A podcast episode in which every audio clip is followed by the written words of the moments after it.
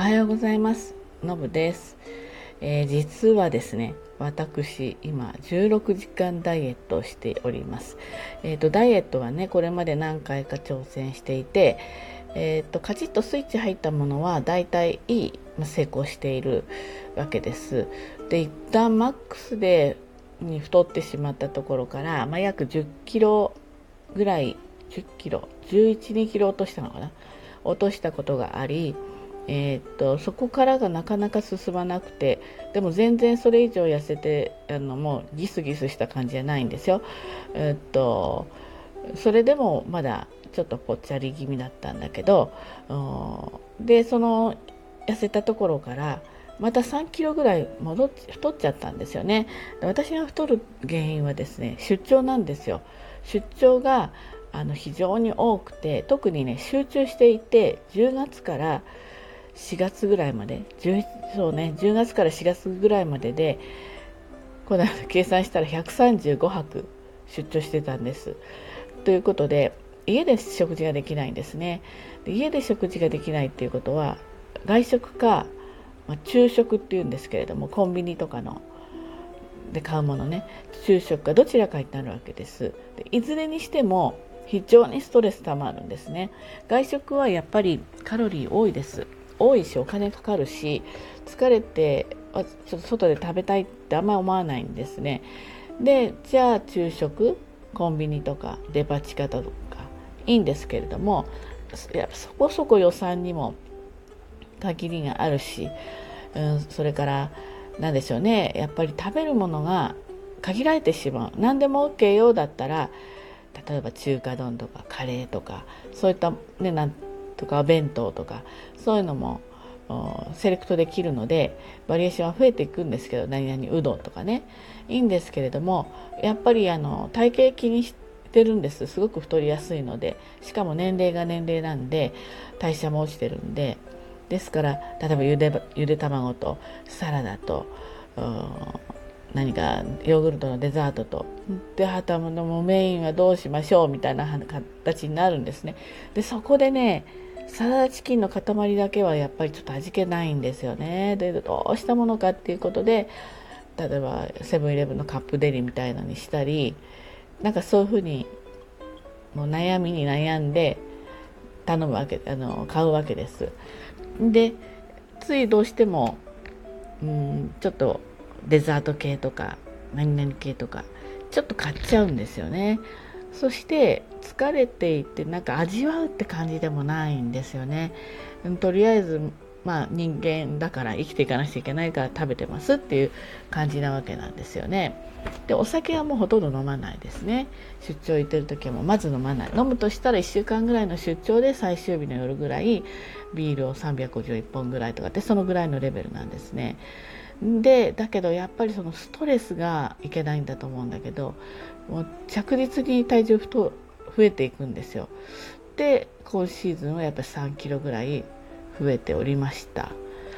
でうんとただねちょっと少しねまあ、年齢だと思うんですけど病院も行ったんでねめまいが時々起こる時があるんですね。で1月にそのめまいがあってで薬もらって良くなりでしばらく良かったんだけどまたどのくらい前だったかな。少し前にあのまたその症状になったんで、えーと、病院行って薬もらってで、まあ、よくはなるんだけど私ずっとヨガをやってたんですけどどうしてもめまいっぽい時ってヨガがちょっと怖いんですよね。頭結構下にしたりするのもあるから種目によってやらなければいいという話なんですけれどもちょいとやれていなくて運動も少しできてないような感じ。もう少なくても、えっと、通勤の時に階段を使うとかあの歩く時になるべくご姿勢よく足早に歩くとかそういうのは気をつけてるんですけれども。でまあもう想像皆さんできないかもしれないけど若い人は60歳ぐらいになってくるとねやっぱ本当にね体重が動かないんですよね。あのどうやっても。そしそれなんでちょっとその16時間ダイエット16時間食事を開けるっていうやつですね。で残りの8時間で、まあ、食べてもいいですよっていういわゆるオートファジーっていうんですかね。空腹の時間を使って自分の脂肪を燃焼させるような方法あとは内臓を休ませるっていうメリットがあるのかな。そういったことで実は私の友人が非常にそれで痩せたんですよ。男の人なんですけど、まあ、がたいもいいんですけれども、うん、で日々かなり動いている方だけど体重やっぱりあんまり痩せていかないんですよねそういう生活していても。でその人の同僚がもう丸々太ってた人がそれをやってもうすごくびっくりするほどなんていうの体重がシュッとこうコンパクトになってそれを見てその人もやりやってみようと思ってやり始めたそうなんですけどやっぱりね結構しっかり体重が落ちているんです。でその生活にも慣れてあの健康的にもちょっと快適に過ごせてるらしいんですよ。でどういう時間割でやるかというとどこで時間空けてもいいんですけど睡眠時間をうまく利用した方が空腹を感じる時間が少ないので、えー、夜食べて次の日は昼ぐらいから食べ始めるっていう人が多いんじゃないかなと思うんですけど私もその形でややり始めました。ただ朝ごはんをですねもうずっと食べてきた人生なので朝を抜くっていうのが最初やっぱりちょっときつかったんですよね。でその実際に始める前からそれをやろうかやる前か自分の中で迷ってた時にいや朝やっぱりお腹空いて目が覚めるのが好きな人なのでお腹が空っぽでなんかこう食事を食べてエネルギーつけて、えー、家を出ていくっていうのがやっぱり身につ身についてるので一人でちょっとできないだろうなと思ってちょっと友人に2週間だけ協力してくれと。で朝あの食べたか食べなかったかを正直に報告するので食べなかったら褒めてくれと食べたらじゃあ次のところで調整しようねぐらいのことでちょっと2週間ぐらいちょっとそれ付き合ってくれというふうにお願いしたんですよね。でそれをやるようになってから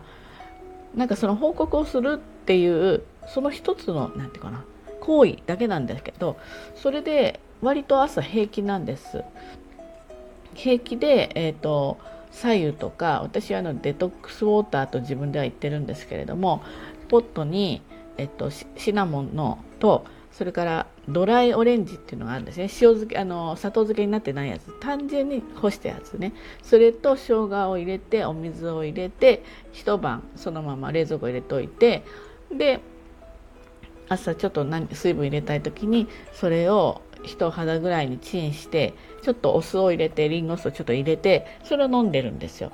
でそれがすごく何も飲まないとやっぱり水分カラカラになっちゃうのでそれがね結構美味しくてなんか体がふわっと温まるような感じででまあちょっと薬だけは必要なんで薬飲んでっていうのでかれこれそうですねもう10日ぐらいになるのかな、まあ、やってるわけなんですね。で正直ねもう全然体重落ちないです。落ちなかったんですけど昨日ぐらいからちょっとストンとこうちょっと落ちてるんですよね。なのでまた戻るかもしれないから喜べはしないんだけれどもちょっとこれは続けていってみようかなと。で、えーと、朝ね1回目ちょっと一発目ちょっとクラクラしたんですよねやっぱり食べてたものが入ってこないからだと思うんですけどだけどあの2日目からは慣れましたただね面白いことに夜結構例えば外食したりして食べると次の日お腹空いてるんですよね。すくっていう感覚があるんですよね。ですのでその時にはもう無理せずに、えっと、無糖のヨーグルトを2口ぐらい食べるようにしてます。で無糖だと味気がなければラカントっていって糖質ゼロのあの天然の、うん、まあ甘みを感じるものがあるんですけどそのラカントをちょっと入れてえーと、カロリーもゼロなんですけどねそれをヨーグルトに入れて